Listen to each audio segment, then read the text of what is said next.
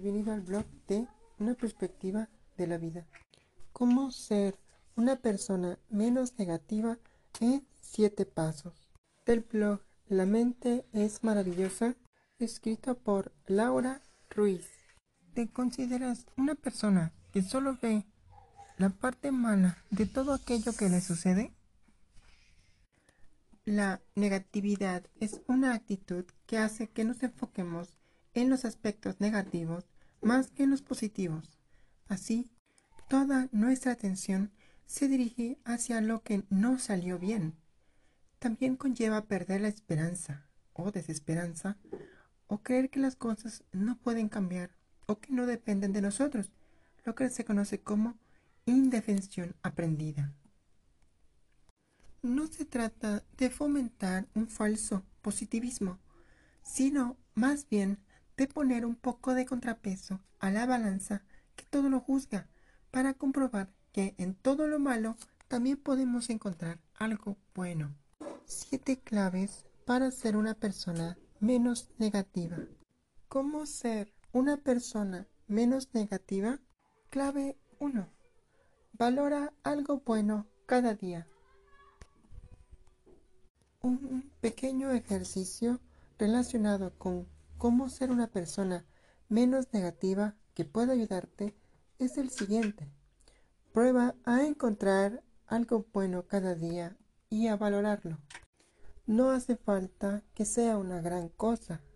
Puede ser el hecho de haberte encontrado a alguien por la calle a quien hacía tiempo que no veías, charlar con tu hermana, ver un bonito paisaje, sentirte más seguro o segura leer el fragmento de un libro cotidiano. Se trata de valorar actos cotidianos para alejarte poco a poco de la negatividad. Clave 2. Anota qué es lo que te gusta de ti. Este ejercicio puedes realizarlo contigo mismo o misma o con el entorno. Se trata de anotar qué es lo que te gusta de ti, qué valoras de ti, qué se te da bien esta es una manera de entrenar un lenguaje un poco más positivo en tu día a día. La cuestión no es solo buscar solo aquellas cosas que nos gustan, sino las palabras que podemos utilizar para describirlas. Clave 3. Aplica el yin y el yang. El yin y el yang es un símbolo envuelto en dos conceptos del taoísmo y que se utiliza para representar la dualidad. Esta filosofía describe las dos fuerzas fundamentales opuestas y complementarias que se encuentran en todas las cosas, es decir, lo bueno y todo lo malo. Prueba a practicar este ejercicio. Cuando sientas que la negatividad te invade, trata de encontrar la parte positiva de aquello que te haya sucedido. Aunque a veces cueste encontrarla, a veces sea mínima, siempre está. A menudo lo negativo es simplemente aprendizaje. Clave 4. Aléjate del victimismo. Está bien practicar la autocompasión cuando sentimos que debemos acompañarnos a nosotros mismos o nosotras mismas, acoger nuestro dolor, nuestras emociones. Lo que no resulta tan beneficioso es pasar de la autocompasión al victimismo. Y estas actitudes están separadas por una fina línea. Y es que no es lo mismo tener autocompasión que compadecernos. Esta sería la línea fina entre la autocompasión, que es escucharse, entenderse y permitirse estar mal, y el victimismo, que es regodearse en el sufrimiento buscando culpables.